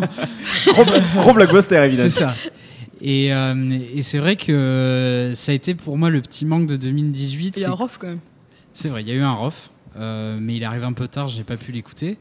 Euh, deux Deux Joule. Joule. Deux Joule. Voilà, Jules, Non. c'est peut-être l'ex- Trois même. C'est peut-être l'exception, Jules, effectivement. ouais. Il y a eu, il y a eu trois disques. Enfin, il y a eu, il y a eu Joule, il y a eu Vald et euh, Damso. Et, euh, et Damso, bah, moi, j'ai trouvé un peu en dessous des autres. Et après, pour le reste, ça reste des artistes euh, que certains écoutent et que d'autres détestent. Ça reste que- clivant encore. un petit peu clivant, alors Ouais. qu'un Booba, un Nekfeu, un PNL, tout, tout le monde l'écoute et, et j'espère. Sauf Zo. Évidemment. Non, Nekfeu, Et, il euh, est- et il surtout- Nekfeu en plus. Surtout, euh, je- j'en veux beaucoup à PNL qui nous ont, qui ont commencé à nous chauffer euh, début d'été et qui après ont disparu euh, dès qu'il faisait plus beau. On ne sait pas pourquoi. Euh, on vous recherche, les gars. Venez, s'il vous plaît, revenez. Ils sont partis en vacances à Marbella. C'est ça. Et, euh, Il a fait et- beau jusqu'à novembre. et c'est vrai que c'est vrai, mais ils ont pas ressorti d'autres morceaux, tu vois. Et là, ça fait 4 mois qu'on n'a plus rien. Il y a- Zo qui voulait peut-être réagir, non sur, euh, Non, moi je trouve ça très bien. Euh, Laissez-nous respirer un peu, les mecs. Ouais. Euh, Ouais. Non mais la sérieux, place. quand je vois que maintenant le but c'est de sortir deux à trois albums par an, euh, et- etc. euh, c'est bien aussi. euh, je pense qu'on est dans une musique aujourd'hui. Il y a beaucoup de monde. euh, il y en a pour tous les goûts. Et que euh, à un moment, euh, c'est bien aussi que les artistes ils prennent un peu le temps. Alors peut-être que certains l'ont- le prennent pas. C'est juste qu'ils sont peut-être en panne d'aspiration aussi. Mais c'est des choses qui arrivent. Mais euh, enfin voilà, moi au contraire ce ce phénomène de surproduction, j'en avais un peu marre. Et euh, là, l'avoir senti un peu moins fort cette année, notamment chez les têtes d'affiche, j'espère que, je me trompe peut-être, euh, je me trompe même souvent en vrai, puisque j'avais prédit à Maes un bid énorme alors qu'en fait il a fait euh, plein de ventes. Mais j'espère que ça préfigure quelque chose où les têtes d'affiche vont un peu justement respirer et revenir un peu plus fortes et de façon plus intéressante que. Je pense, mois. je Voilà. pense qu'on on peut aller vers une année 2019 qui peut être assez, euh, assez forte vu qu'on aura bah, retour de PNL euh, après deux ans sans album, Nekfeu deux ans sans album, euh, Booba qui avait un triple album euh, qui s'est fait voler. Je pense, j'ai pas mal d'espoir sur 2019, notamment dans les, les Avengers du rap français. Très bien, et ben ce sera le mot de la fin. Merci Wafa, merci Nifa, notre invité aujourd'hui. Merci Manu, merci Brice, merci Zo, merci Ashkid à la technique aujourd'hui. Merci beaucoup de nous enregistrer. Merci. Merci. Raph. Merci Raphaël ouais, Bah, d'animer les podcasts. à chaque fois. Merci, c'est gentil. Euh, merci à Binge Audio pour les moyens techniques. N'oubliez pas d'aller également lire nos articles bilan de fin d'année sur le site ABCDR du son. Bonne fête de fin d'année à tous et en 2019. Check, check, mon ABCDR. L'ABCDR, l'ABCDR. Je connais par cœur mon ABCDR du son. Son ABCDR, ouais.